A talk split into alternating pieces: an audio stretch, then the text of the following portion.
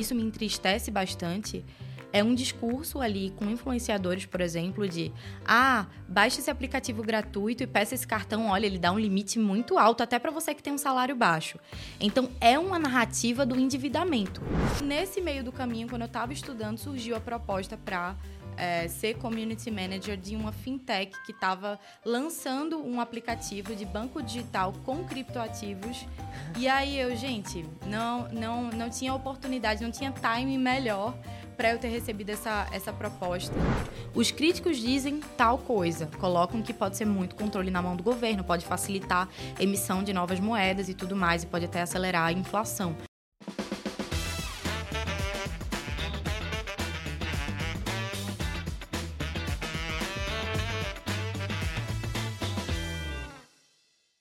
Estamos começando mais um episódio do Let's Crypto, essa série que entrevista gestores, construtores, arquitetos, engenheiros, todo mundo que faz o dia a dia do mercado cripto no Brasil. Se você quer conhecer mais esses temas, blockchain economy, DeFi, tokenização, você está sim no lugar certo. Eu sou Felipe Cabral e hoje eu estou aqui nessa mesa com uma convidada para lá de especial. Ela já foi radialista, já foi repórter, é criadora de conteúdo e faz gestão de comunicação, marca, marketing, tanto no setor cripto e agora uma nova surpresa aí que está chegando, tá? Então, seja bem-vinda, Marcela Maranhão, aqui em São Paulo. É um prazerzaço te receber por aqui. Espero que a gente consiga bater esse papo aí e descobrir muita coisa da tua jornada.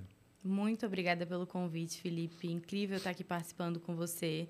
É, já acompanho o teu trabalho, a gente acabou se esbarrando aí uh, no LinkedIn. É super importante que a gente faça essas conexões com pessoas que estão dentro do mercado, né, com esses mesmos interesses.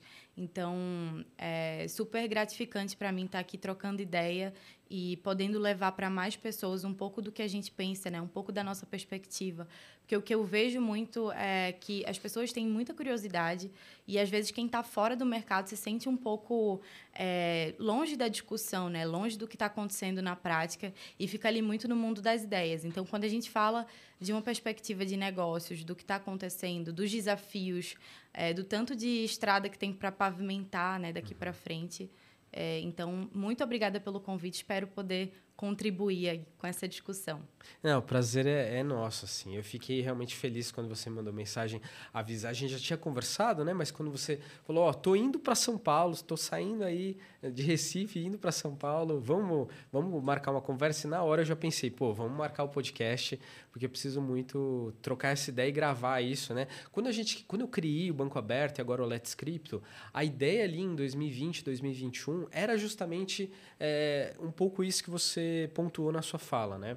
É, faltam profissionais no mercado bem qualificados, com uma visão holística das coisas, né? principalmente no setor que eu atuo, que é o setor cripto. Então, a gente tem uma dificuldade enorme de contratação. Então, criar conteúdo é uma forma de conectar pessoas, de levar conhecimento, de criar né, esse ambiente todo de, de contatos e de network.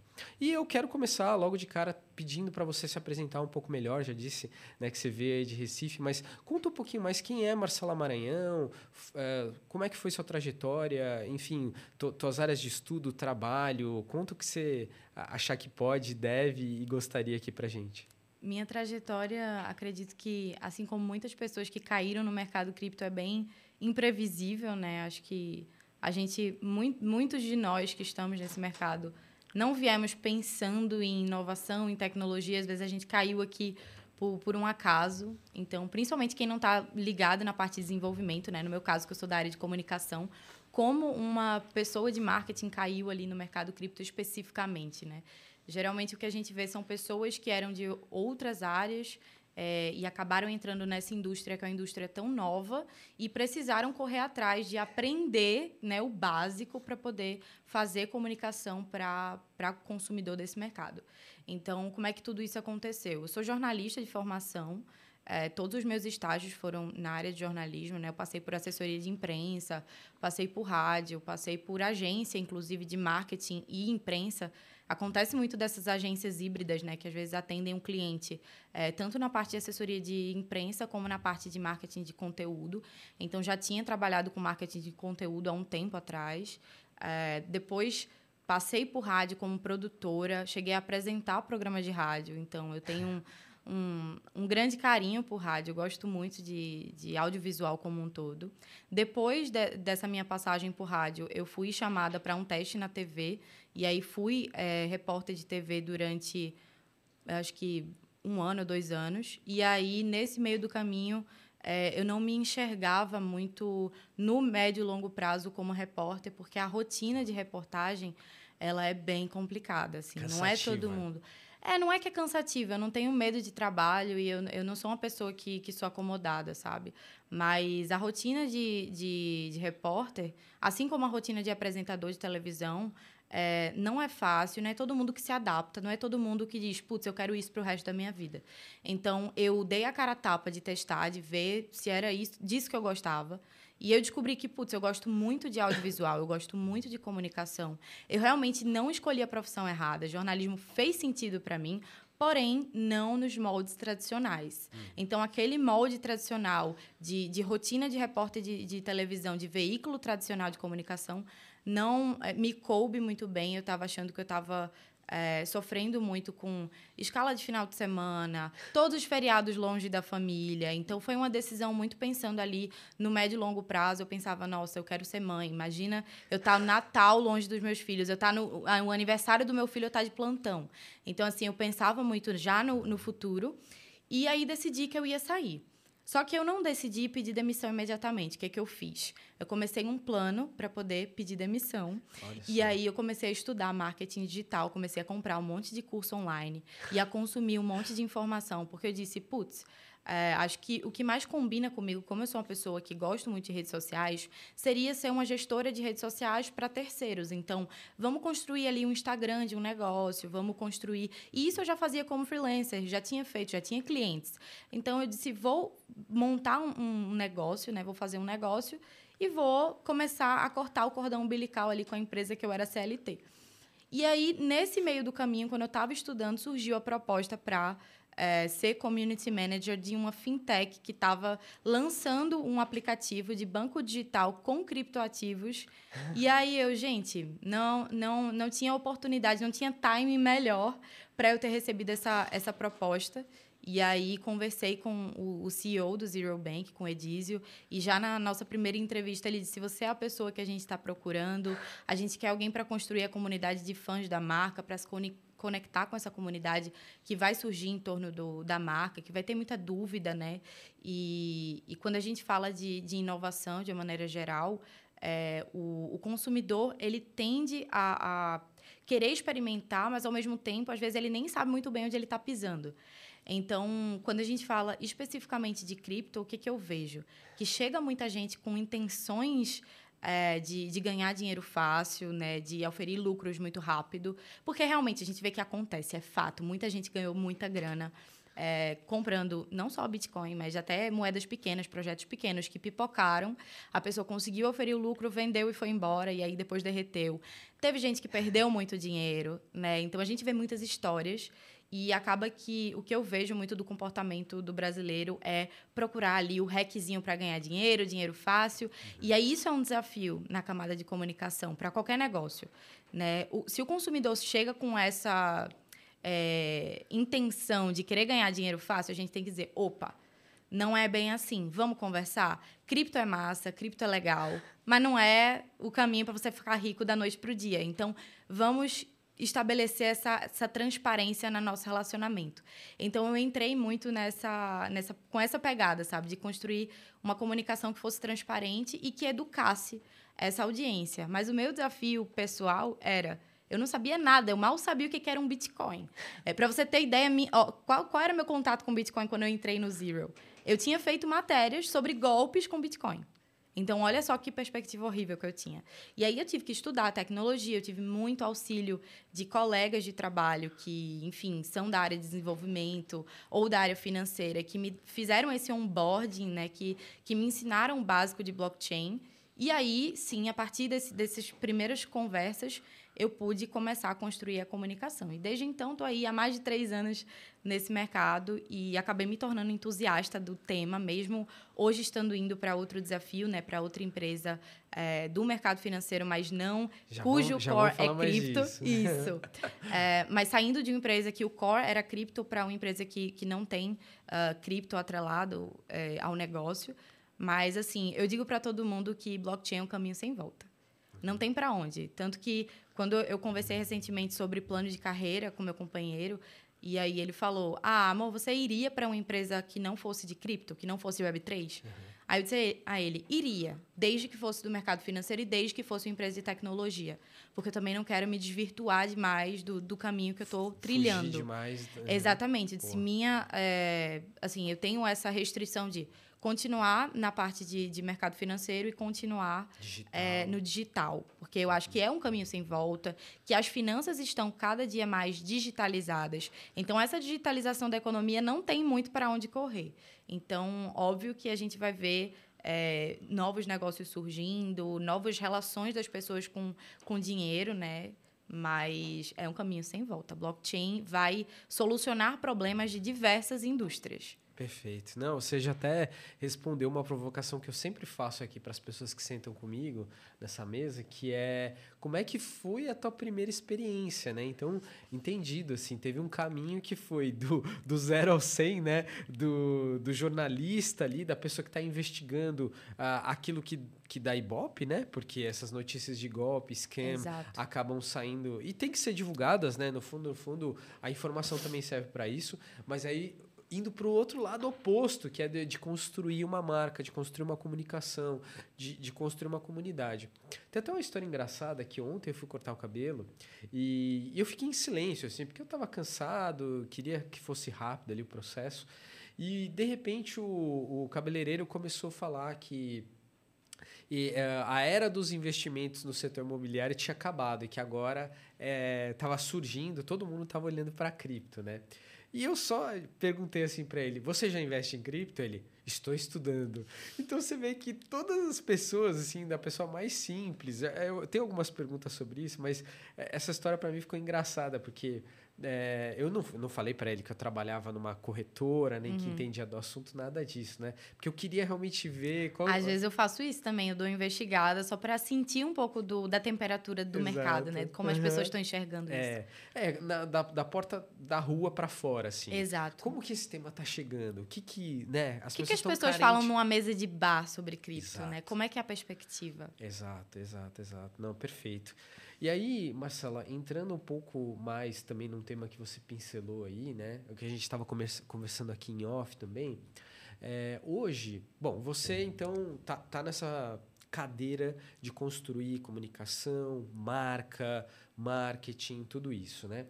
E a gente viu uma mudança muito grande nessa área nos últimos 10, 15 anos, né? É, tudo bem que dá para dizer isso de outros temas também, mas para mim marketing foi um susto assim, porque de repente você tinha fórmulas para a coisa acontecer, bem estabelecidas, você tinha uma escolinha bem tradicional, e agora, principalmente em Web3, Tudo isso está sendo questionado. é, e também, tudo isso está sendo questionado, e, e você ouve muito falar em marketing de comunidade, outras jornadas, outras formas de chegar nesse sujeito. Tem uma disputa por atenção imensa, porque Exato. são ce- as centenas né, de plataformas novas de conteúdo, então também é um desafio saber em qual plataforma que o, o, o seu, digamos, avatar está, né? Eu queria te perguntar um pouco sobre isso. É, queria saber de você em relação ao tema de comunidade. Como é que você enxerga isso? Se, se realmente comunidade veio para ficar em Web3 ou não? Qual foram suas experiências em relação a isso de participação ou de construção? Co- Como é que você pensa esse tema para o futuro, para daqui para diante, né?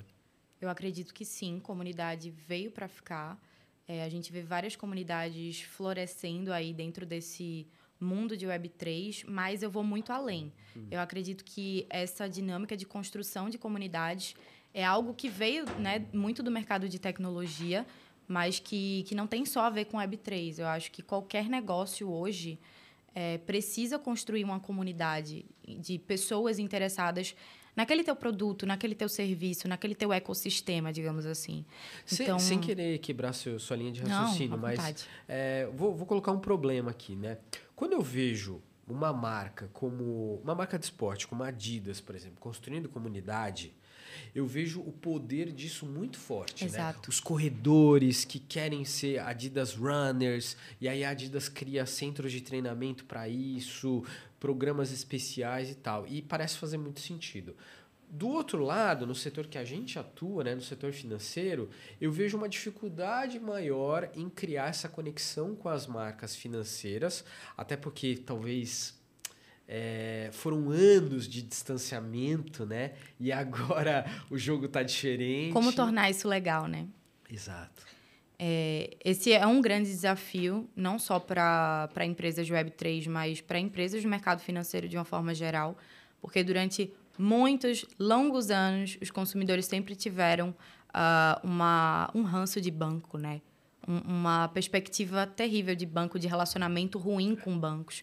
Então, isso vem sendo desconstruído desde a, a gente vê um, uma construção muito grande, é, na verdade, o nascimento de muitas, muitos neobanks, de muitas fintechs que vieram para quebrar muito essa dinâmica de como se relacionar com o consumidor, como colocar o consumidor no centro, né? E, e, trazer e construir produtos com base nas expectativas desse consumidor, ouvindo feedback, porque o que eu percebia antes desse movimento, né, de surgimento das primeiras fintechs aqui no Brasil e, e, de uso em massa dessas fintechs, né, que a gente começou a ver as pessoas com cartão é, de fintech, né, trocando às vezes, é, us, de, usando mais a fintech do que o bancão.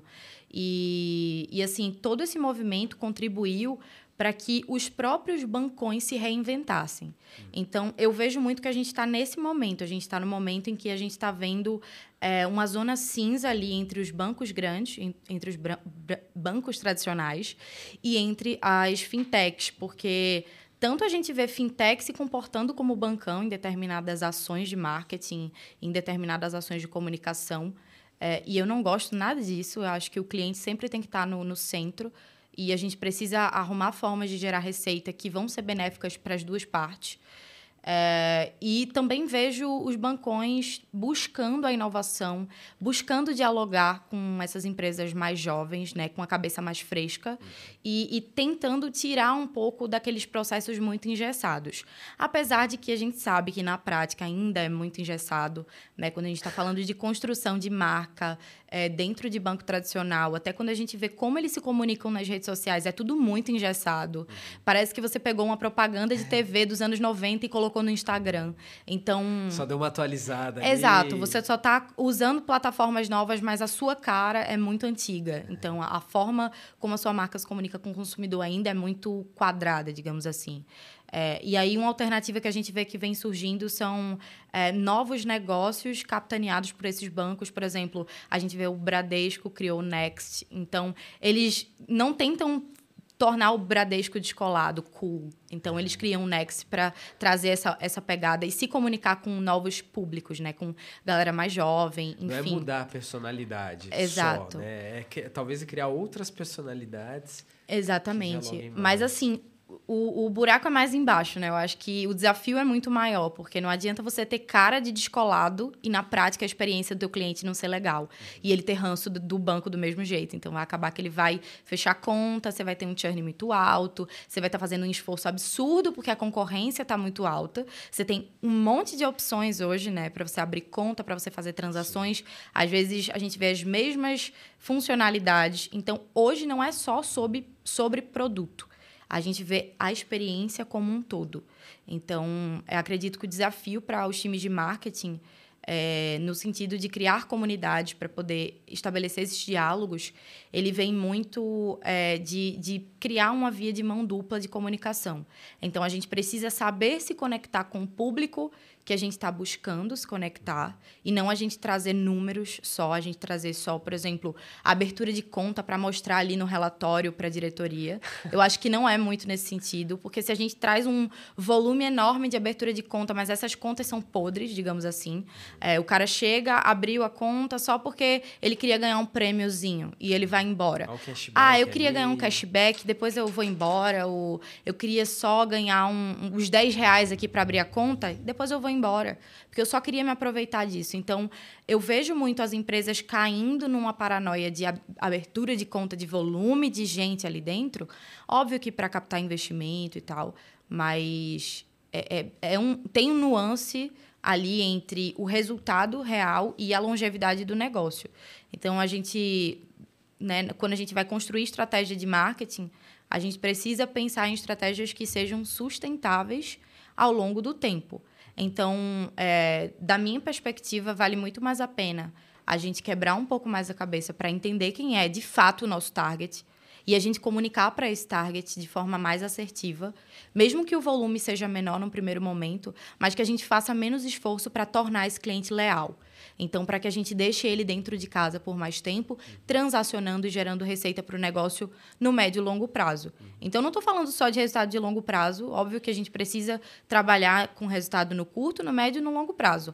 Mas eu estou dizendo para você que eu vejo muito essa movimentação de profissionais que estão muito é, focados no curto prazo.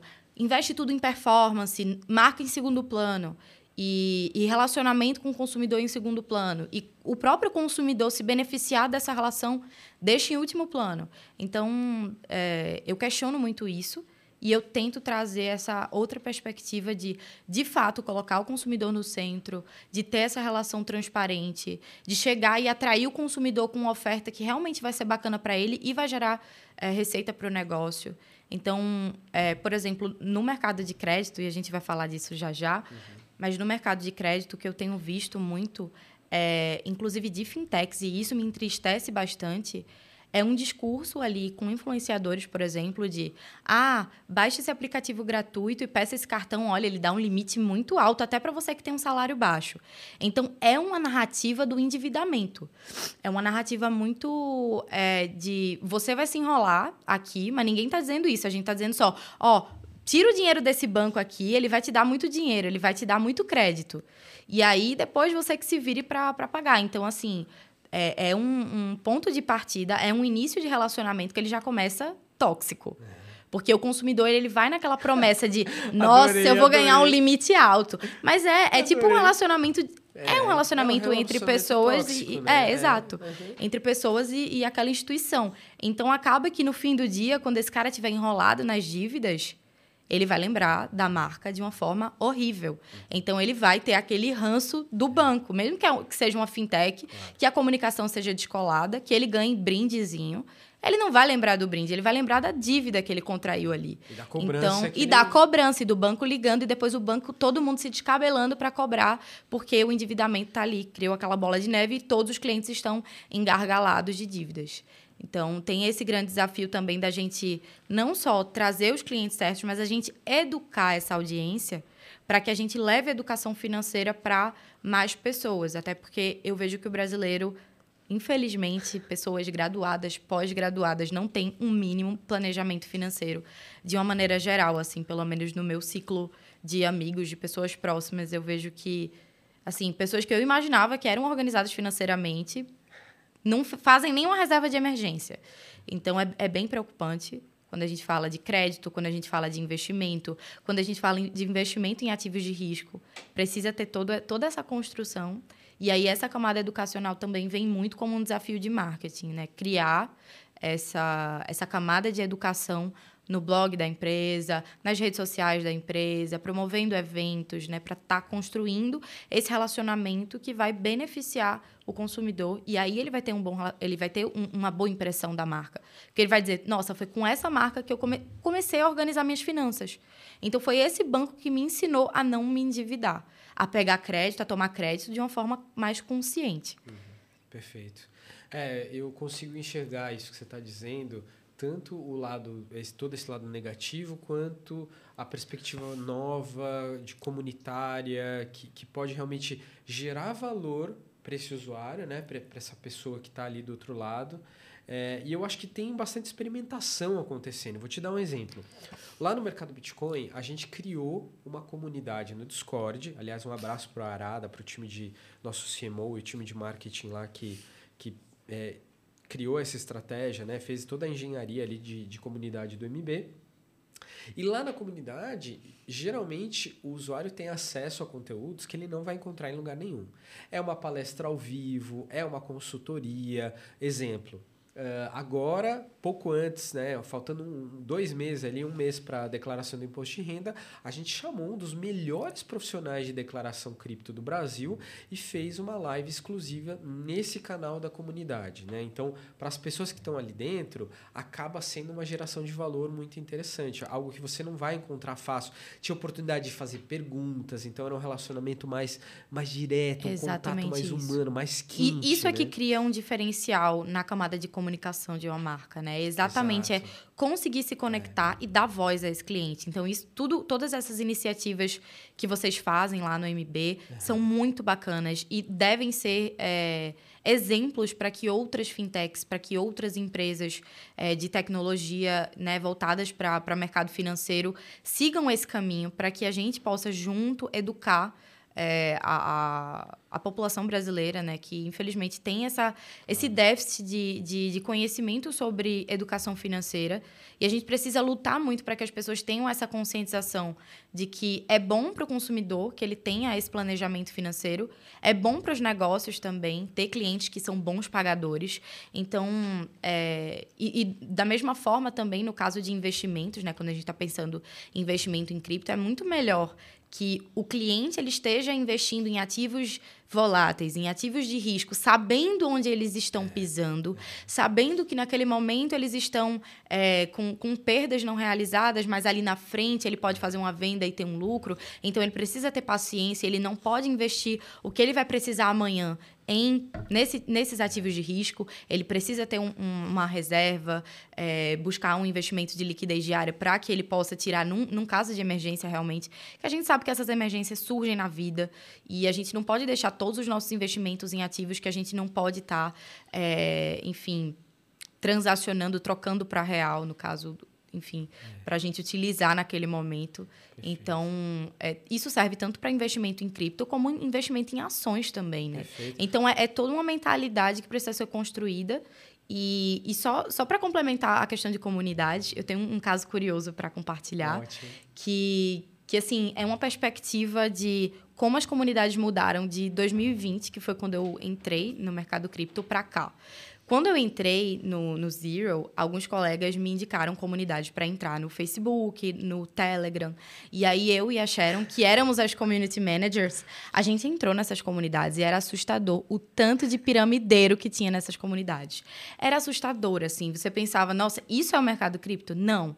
Mas é óbvio que no início, né, quando, quando tá começando, é quando você está entrando, é muito mais difícil você separar o joio do trigo, você saber quem é pilantra e quem é player sério. Exato. E hoje a gente já vê um amadurecimento muito grande desse mercado. Hoje a gente já vê empresas Estamos que estão. falando de três anos, né? Exato, em, tre... em apenas três anos, houve uma evolução muito grande. Acredito que também, se eu fizer um recorte ali do início mesmo para agora, a gente teve uma evolução absurda e, e de um ponto, né, por uma perspectiva muito positiva de players que se diferenciaram daqueles que, né, na verdade, são, são scams, são fraudadores, são piramideiros, enfim.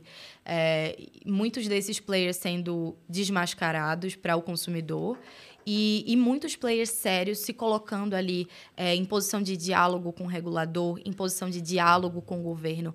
Então, acho que isso é muito importante para que a gente possa construir é, com base em, em, regras que vão beneficiar o consumidor, né? Para a gente estar tá evitando fraude, para a gente estar tá evitando lavagem de dinheiro e tantos outros crimes que, infelizmente, podem ser financiados aí dentro desse, desse mercado. Que aí o problema não é cripto, o problema não é o Bitcoin. O problema é o que fazem dele, né? O problema é como utilizam.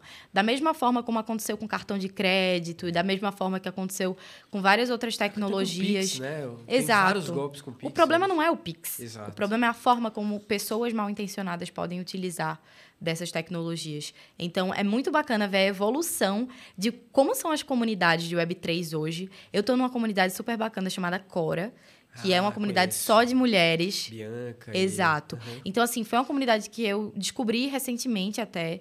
E eu acho fantástico ver as meninas trabalhando nesse mercado que há pouco tempo era majoritariamente masculino e segue sendo. Mas a gente vê que muitas mulheres estão começando a despertar. Finanças no geral, né? Exato. É, é o mercado financeiro no é, geral é muito exato. masculino.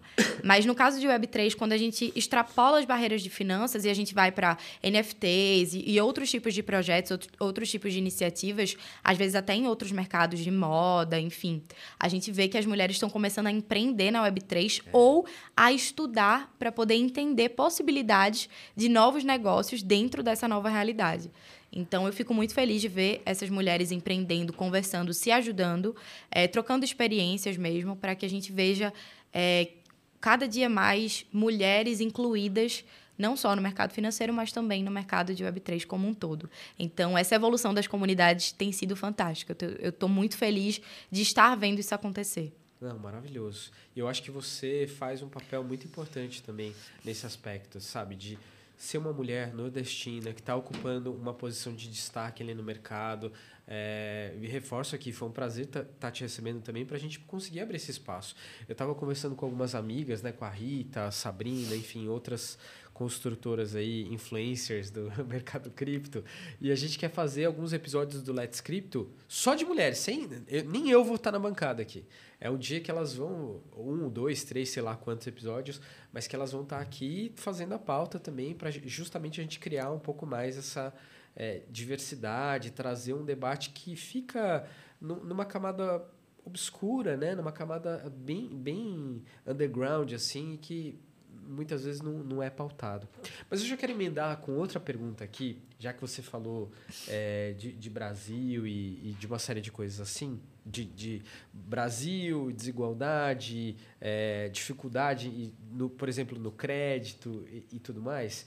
É, eu estava vendo alguns dados assim de número de CPFs que participam da bolsa no Brasil, brasileiros que estão no mercado financeiro e brasileiros que já tiveram alguma experiência com cripto.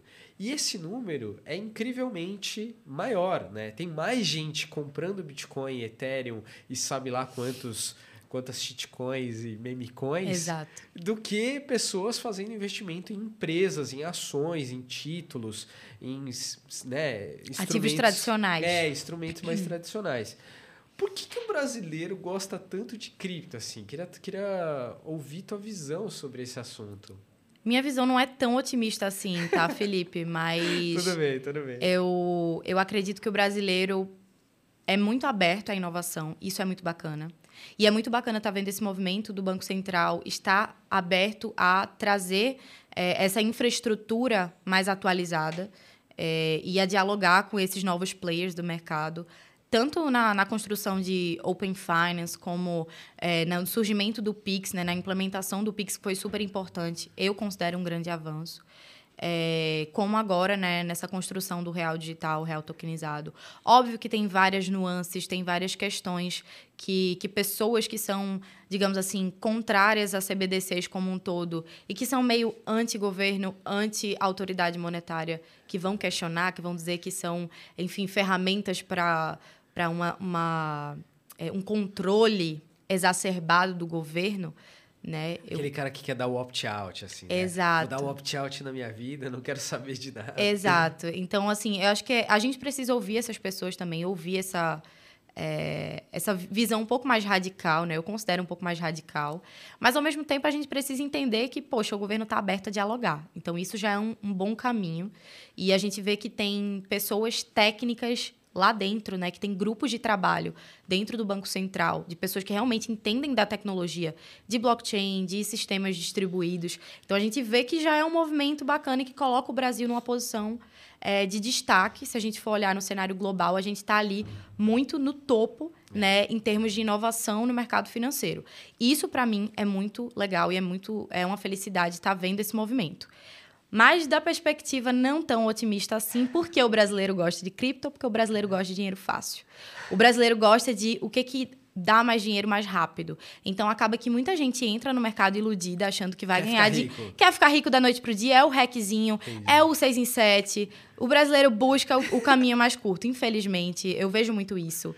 E a gente vê isso não só no mercado financeiro, mas, por exemplo, da minha perspectiva de marketing, o tanto que a gente vê de influenciador ou desinfluenciador de marketing prometendo mundos e fundos, prometendo dinhe dinheiro da noite para o dia, mostrando um estilo de vida que nem é real às vezes. O cara aluga uma Ferrari e faz uma foto ali para redes sociais e fica vendendo curso dizendo que o cara vai enriquecer. Ferrari então, assim, foi, gente, né, pelo amor de Agora É, Deus. helicóptero. É, não, absurdo. Eu tô dando um exemplo aqui esdrúxulo, mas assim, você vê que a quantidade de charlatões que tem no marketing e, e em outros segmentos também, no mercado financeiro, obviamente também tem muito charlatão, muito piramideiro por aí. Então, infelizmente, acredito que um dos motivos pelos quais o brasileiro procura cripto é para ganhar dinheiro mais rápido, né? Não vou dizer nem dinheiro fácil, mas dinheiro mais rápido do que com outros investimentos tradicionais. E, e também por, por serem mais abertos à inovação, abertos a experimentar. Mas é, o lado bom disso é que, como muita gente quebrou a cara aí com o inverno cripto, muita gente começou a, a questionar: putz, será que a minha estratégia foi legal? De colocar um percentual muito alto ali do dinheiro que eu tinha para investir em cripto. E aí o problema não é com cripto, o problema é você saber alocar os seus recursos de uma forma mais inteligente.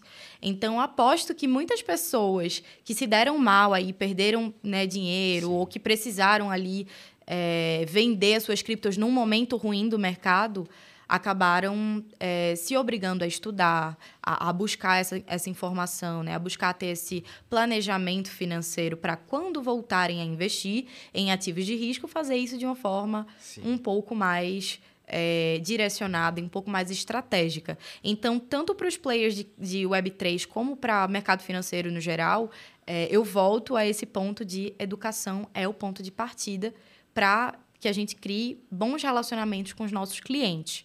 Então, é, não acredito que a gente está num grau de evolução de esse percentual todo de brasileiros investindo em cripto porque realmente entendem a tecnologia blockchain, sabem das aplicabilidades dela. Infelizmente, não. O percentual disso deve ser mínimo. E, e por isso mesmo que eu acho super importante que profissionais que estejam no mercado compartilhem um pouco das possibilidades que o, o, blockchain traz e que, o, enfim, as finanças descentralizadas trazem para a economia como um todo e para o surgimento de novos negócios. Perfeito. É, eu, eu penso parecido com você. Eu também é, imagino e, e, fico refletindo sobre essa perspectiva negativa do Brasil, sabe?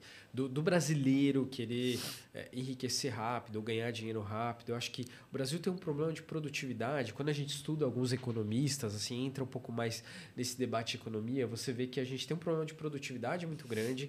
Esse problema se reflete na renda, por, em vários aspectos, assim, não só isso, né? Tem a questão da desigualdade no geral e distribuição, e aí a solução para isso é achar o caminho das pedras, o atalho, mágica. a fórmula mágica, o atalho, As né? pessoas não querem mais estudar, trabalhar, querem só encontrar o hackzinho para ficar rico. Exato, e não é assim que funciona, e não é a assim gente que sabe funciona. disso, né? É, rentabilidade garantida nunca existiu em nenhum lugar do mundo, em nenhuma época. E não vai ser agora que vai existir, né? O dia Exato. que tiver dinheiro infinito. Então não é um problema de cripto, não, é um Não problema é, de Web3, não é. é. um problema que já é muito antigo Exato. de comportamento mesmo do Exato. consumidor brasileiro. Exatamente. E vo você citou o tema das CBDCs aí duas vezes. É, você criou conteúdos recentes Sim. sobre CBDCs, né? Que é um tema que eu adoro também, estou sempre acompanhando. A gente vai receber aqui pessoas que estão participando do projeto piloto é, do Real Digital, que não sabemos né, se vai continuar com esse nome ou vai mudar, o que, que vai acontecer. E é um tema quente, né? É um tema que, que eu acho particularmente que vai dominar ainda o cenário aí pelos próximos dois, três anos, talvez até mais tempo. É, esse tema te desperta interesse? Assim, dá para imaginar que a economia brasileira vai ser tokenizada em algum momento aí nos próximos 24 meses, 36 meses? Acredito que sim. Eu tenho visto essa pauta com, com um olhar muito mais otimista. Né? Óbvio que eu sempre ouço as pessoas que são avessas a CBDC para que eu tenha uma construção de senso crítico. E o meu objetivo em construir conteúdo sobre essa pauta e outras pautas correlatas é muito essa de levar os dois lados da moeda, de colocar duas perspectivas. Os críticos dizem tal coisa, colocam que pode ser muito controle na mão do governo, pode facilitar emissão de novas moedas e tudo mais, e pode até acelerar a inflação. Da perspectiva do governo e da perspectiva de quem está, enfim, enxergando isso como é, uma evolução do nosso mercado financeiro como um todo, é, vai trazer um monte de benefício em relação à segurança, em relação à programabilidade de determinadas transações. Então, a gente tem muita coisa positiva relacionada a, ao nascimento aí da nossa CBDC. Pode facilitar muitas transações, pode facilitar, inclusive, investimento de fora aqui no Brasil. Então, eu tento olhar muito para por essa perspectiva positiva mas sem deixar de lado as críticas, as ponderações, até porque, como o governo está muito aberto ao diálogo com o mercado, a gente, enquanto construtores de opinião, a gente precisa ponderar todos esses riscos, digamos assim, todos esses perigos, para que a, a, o Real Digital seja um sucesso, assim como a gente tem visto o sucesso do Pix. E desde também que o Pix foi anunciado, muitas pessoas diziam, ah, vai ser muita fraude, vai dar muito problema. É. E, assim, de fato, existem desafios. Tudo que é novo demanda essa é, aceitação das pessoas, essa adaptação das pessoas. Mas o Pix foi um case assim impressionante, Sucesso. né? Absurdo os números do Pix. Eu, eu já fui para cidades pequenas, viajando com minha família, meus filhos. Todo mundo usa o Pix. Ninguém é, tinha troco, era tudo pagado, tudo pago com, com Pix, Pix, assim, impressionante. Pois é. E o Pix, inclusive, está impulsionando muitos negócios, né? A gente vê muito é, nessa, nessa parte de Pix as a Service como está crescendo, né? Como Exato. a maioria dos negócios estão querendo inserir essa forma de pagamento e como é um meio de pagamento que o brasileiro abraçou, de fato. Então, é, com o sucesso do Pix, eu tendo a acreditar que o real digital ele vai ele vai ser bem sucedido né uhum. e com esse diálogo todo com os play os principais players players do mercado. É... mas eu confesso para você que eu tinha mais expectativas assim quando uhum. eles lançaram o piloto, sabe? N não que o real digital fosse, digamos assim, a solução para todos os males, mas quando foi anunciado que o real digital seria uma perspectiva apenas de atacado, que ia funcionar para o caso de uso do título público federal e tudo isso, eu confesso que eu fiquei um pouquinho decepcionado. Eu imaginei que a solução ela pudesse é, ser empregada. Tudo bem, tem a programabilidade, tem o contrato inteligente, tem tudo isso, mas essa história de que o banco vai fazer a tokenização direta é um pouco problemático. cliente, eu acho que pode causar uma confusão, porque aí você vai ter token de, o token de cada banco. Como é que isso vai funcionar? Ainda, ainda tem uma perspectiva um pouco nebulosa acerca dessa experiência final e de como o Real Digital pode entregar valor para o cliente e não só para a instituição, sabe? Exatamente. Isso é um ponto, é um dos pontos críticos, né, que a gente precisa observar e, enfim, e propor também. É, mas o, o conteúdo que eu criei sobre CBDC foi muito também no sentido de é, colocar cada um no, na sua caixinha, porque eu via que estava muito jornalista, e assim, eu não culpo os jornalistas, porque claro. eu sou jornalista, eu já estive desse lado, e a gente... Você sabe que você tem que aprender uma coisa ter... hoje para falar amanhã. Exato. O que, que acontece? É, no dia a dia, na correria, quem não é setorista, às vezes, de economia ou de, dessa parte de inovação, é, não tem nenhuma base sobre blockchain, não sabe nada sobre blockchain. E aí é obrigado a escrever sobre o assunto. E eu vi muitos jornalistas colocando, né, é, anunciando o real digital como a criptomoeda brasileira. Gente, eu quase morro. E aí é algo que, desde que eu entrei no Zero, que isso martela na minha cabeça. Gente, CBDC não é cripto, CBDC é moeda do governo. E principalmente diferenciando aí com Bitcoin, com Ether e com outros projetos de cripto. E aí o meu papel nesse sentido foi muito separar o joio do trigo e dizer, gente, seguinte: olha, CBDC continua sendo uma moeda de governo, eles continuam com a maquininha de imprimir dinheiro, então, assim, não é bem. É, não, não tem característica de cripto. E aí, é, por exemplo, a escassez do Bitcoin, a forma como ele é, é. emitido, é completamente a diferente. A descentralização é completamente diferente de uma moeda soberana, né, de uma moeda nacional. Perfeito. Então não vamos colocar tudo na mesma caixinha, vamos estudar e entender as diferenças. Então foi muito nesse sentido assim de levar para minha audiência um pouco de esclarecimento sobre isso e de pontuar também algumas críticas, alguns benefícios, enfim. Não, maravilhoso, maravilhoso. Adorei seus conteúdos de CBDC. Espero que você continue fazendo mesmo sim, agora. Sim, vou continuar. Mudando um pouco a perspectiva para crédito, mas acho que vale Ah, mas continue entusiasta, tá? É, Eu continuo perfeito. entusiasta do mercado. Não, você já está batizada, agora não tem como Não tem mais. como. Não, não Já tem. recebi a benção de Satoshi. Exato. perfeito, perfeito. Então vamos falar um pouco do seu desafio novo de carreira. Vai, já que a gente ficou aqui criando expectativa para o pessoal você está saindo de um banco cripto e assumindo um desafio novo agora com crédito B2C, né, numa fintech.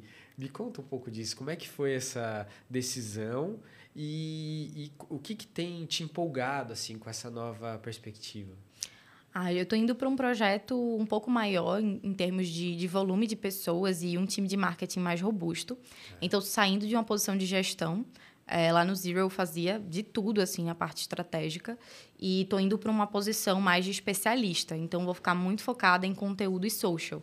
Então, para mim, em termos de plano de carreira, vai ser muito bacana, porque eu vou estar tá imersa é, em uma das frentes do marketing, né? Trazendo um pouco mais de senioridade aí para o time deles.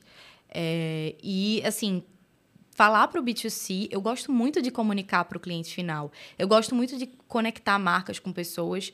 Isso também acontece no B2B, mas a gente vê que no B2B uh, os pontos de contato são um pouco diferentes. A gente tem um pouco mais de relacionamento ali entre C-levels e, e, as pessoas que estão ali no, no, time comercial e no time de marketing.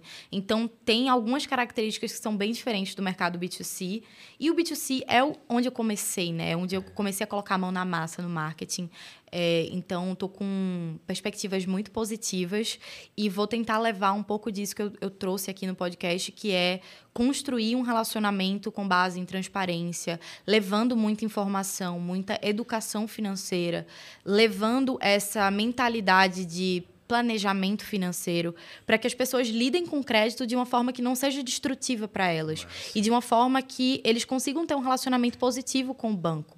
O que a gente vê de positivo em relação a, a, aos grandes bancos é que as fintechs elas conseguem oferecer taxas mais baixinhas, conseguem oferecer um atendimento ali às vezes mais personalizado. Então vou tentar levar muito dessa experiência leve. Exato, uma experiência mais leve. Então vou levar muito dessa minha mentalidade para o time para a gente poder conseguir construir, né, e fortalecer essas comunidades, como a gente falou. Uhum e estabelecer esse diálogo e levar muito conteúdo de qualidade para o cliente para que ele tenha a melhor experiência possível com os nossos produtos e continuem consumindo e continuem gostando da marca, tendo uma impressão positiva em relação à marca, né? Porque não adianta ele gerar receita e sair chateado e sair falando mal do banco, dizendo, ah, aquele banco eu me endividei, eu, eu, foi um momento triste da minha vida. Imagina, um monte de clientes falando mal da tua marca. Então, a gente, enquanto player do mercado financeiro, a gente precisa prover a melhor experiência para o nosso cliente em todos os, os aspectos, né? E aí o marketing ele tem um papel super importante nesse sentido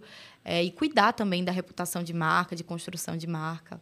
Ah, maravilhoso. O meu tudo vai estar tá extremamente bem assessorado, eu tenho certeza. Um abraço aí para a turma.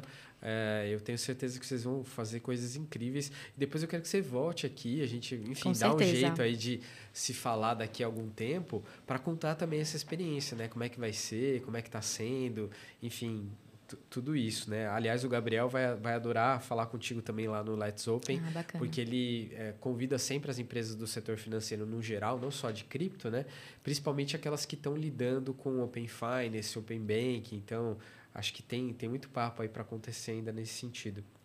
O setor de crédito no Brasil, ele era. É, é, talvez seja ainda um pouco, né? Mas ele era extremamente concentrado. Bancões que faziam toda essa gestão aí de é, carteiras, contas correntes, poupança e tudo mais. E a gente viu nos últimos também 15 anos aí é, esse universo um pouco mais diverso, assim, né? Fui meio redundante aqui na minha fala, mas assim, começaram a aparecer diversas fintechs até pela regulação do Bacen, que foi mais ampla, que foi mais aberta. Flexibilizou mais. Flexibilizou isso, né? bastante. E você viu um monte de empresas lançando soluções para o mercado de crédito. Isso. Tanto B2C, B2B e tudo mais, né? E o brasileiro parece que gosta da perspectiva de crédito. É um, é um, a gente já falou sobre isso um pouco aqui, né? Mesmo com juros altos, parece que as linhas de crédito continuam sendo tomadas. Você tem essa impressão também? Tenho. A gente vê, é, assim, por pesquisa, olhando o relatório, que deu uma queda, obviamente, deu uma recuada por conta da, do cenário macroeconômico, que não está uhum. favorável para tomar, é, tomar crédito, uhum. é, juros mais altos, enfim, inflação, né? Então, é, isso acaba... Empresas grandes sofrendo, né, Marcela? Exato. Eu vi ontem Magazine Luiza, que está aí sempre no, né, no headline dos jornais, falando das dificuldades que está sendo gerir um negócio de varejo com juros nesse patamar. Acaba ficando quase que insustentável, né? Exato. Negócio de varejo. Enfim, mas trazendo uma perspectiva mais macro é, sobre crédito aqui no Brasil, é, acredito que sim, o brasileiro ele tem muito essa, essa, como é que eu posso dizer? Ele se sente confortável de tomar crédito, uhum. mas eu acho que o conforto é um pouco problemático no sentido de muitas pessoas acabam ficando endividadas, inadimplentes. A gente vê aí a curva de inadimplência crescendo, o volume de pessoas inadimplentes crescendo. A gente teve o cenário de pandemia que fez muitas famílias perderem renda. Então, enfim, a gente hoje está ainda no momento de recuperação e, ao mesmo tempo, a gente está no momento de muitas incertezas macroeconômicas. Então, acredito que, que o caminho bacana de, de para o mercado de crédito em termos de comunicação é exatamente esse de educar o consumidor para que ele tenha bons hábitos financeiros, para que ele possa investir e tomar crédito de forma mais consciente e planejada. Então, eu sigo muito essa perspectiva, mas acredito sim que é um mercado que com as taxas de juros caindo, deve crescer muito, deve, enfim, gerar muita receita para esses negócios que têm produtos relacionados a crédito. E acredito que pode sim beneficiar pessoas em momentos de vida em que elas precisam tomar crédito, elas precisam fazer um empréstimo. É, então, não vejo só o lado negativo disso, porque tem gente que horroriza pegar empréstimo, né? Que diz assim, nossa, nunca pegue empréstimo. Mas eu acredito que é necessário em determinados momentos, mas você tem que fazer isso de forma planejada para que você honre com a sua dívida lá na frente. E você não acha que o dinheiro do, do banco é seu dinheiro, você não acha que o limite do cartão de crédito é seu dinheiro, é o dinheiro do banco, gente. Pelo amor de Deus, eu sempre deixo isso muito claro e, e acho que as empresas precisam ter essa transparência. Não é do banco, né? É do, de alguém que está na Exato, outra ponta. De alguém que, o, enfim, o Exato. banco transformou em crédito Exato. e ofereceu. Então, assim, você deve ao banco no final Exato. do dia. É, então, inclusive, a própria forma como é, é, da criação de crédito, né? Quando a gente vai ver reservas fracionárias, eu já estudei sobre isso. Eu fiquei abismada. disse, gente, gera dinheiro do, meio que do nada, assim. Então, é um tópico Exato, até que eu, é. eu, assim, recomendo pessoas que têm interesse em entender um pouco mais esse mercado de crédito, estudem reservas fracionárias, como tudo isso acontece. Não sou especialista no assunto, mas já estudei para entender um pouco mais de como funciona o né, mercado financeiro.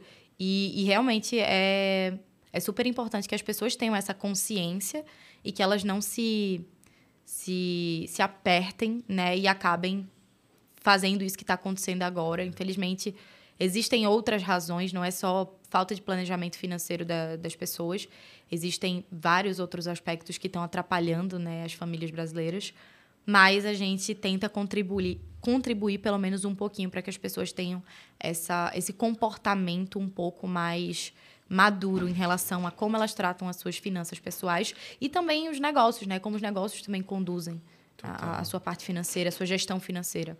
É, todo mundo tem sua parte aí de responsabilidade, né? Endividamento das famílias não é só um comportamento do sujeito que vai lá e toma, mas é de tudo isso que a gente conversou aqui. A, a forma como a instituição comunica, a forma, o, o nível de juros, tudo, tudo isso afeta, né?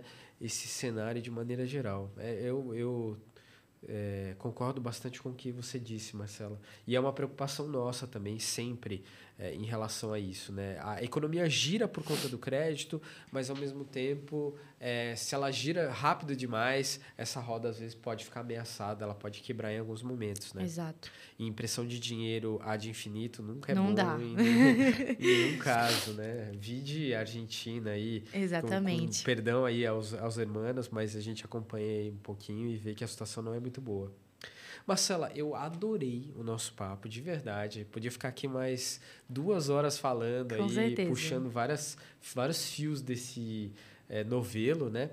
Mas eu queria que você deixasse aqui uma mensagem final e aproveitasse também para contar para as pessoas como a gente acha a Marcela Maranhão, né? Como é que te encontra aí? Dá os seus arrobas, né? Suas mídias sociais. Você vai, a partir de agora, estar tá atuando no Meu Tudo, né? Que é essa, essa fintech. Enfim, deixo aqui esses minutos finais para a gente fechar aqui esse episódio. Ah, Felipe, muito obrigada pela oportunidade. Foi ótimo conversar sobre esse assunto. Como você falou, eu passaria aqui horas falando, porque é um assunto que, enfim, eu tenho estou imersa aí nos últimos três anos é, no mercado financeiro e no mercado cripto. Então, apesar de estar saindo do mercado cripto, eu continuo com um pezinho como entusiasta, como uma pessoa que vai estar sempre observando essa inovação, né? Acredito que economia digital como um todo é uma realidade, não tem para onde correr, não tem como voltar atrás.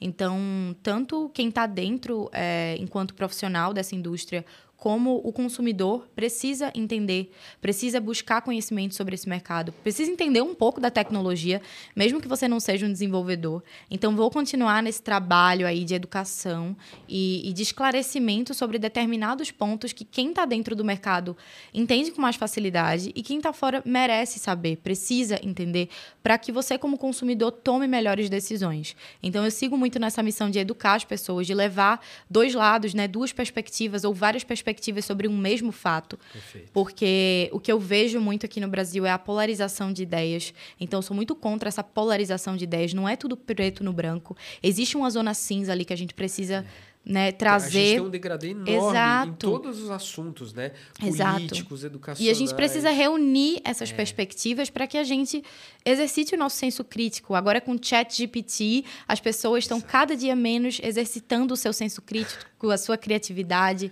E, assim, as pessoas precisam... É, ter acesso a essas informações e aí o que eu puder fazer para para instigar esses debates, para levar insumos para que as pessoas possam debater, conversar ali com o companheiro dentro de casa, conversar com os amigos na mesa do bar. Eu vou fazer para que essas informações sejam acessíveis. Né? E aí, quem quiser me seguir, quem quiser acompanhar esses conteúdos, eu comecei a construir conteúdo recentemente, mas estou me comprometendo aí pelo menos uma vez por semana, trazer conteúdos novos. Minhas redes sociais, eu estou no Instagram e no TikTok como MarcelaAMC. Então, TikTok e Instagram, MarcelaAMC. É, é, são as minhas iniciais, né? Marcela de Albuquerque Maranhão Cruz, para quem não entendeu o, o arroba. Então, é Marcela com um L só, A de amor, M de Marcela, C de casa. E o meu LinkedIn, Marcela Maranhão, você já vai achar alguém ali que tem criptomarketing nas palavras-chave. Você já vai saber que sou eu, porque acho que só tem eu mesmo de criptomarketing com meu nome.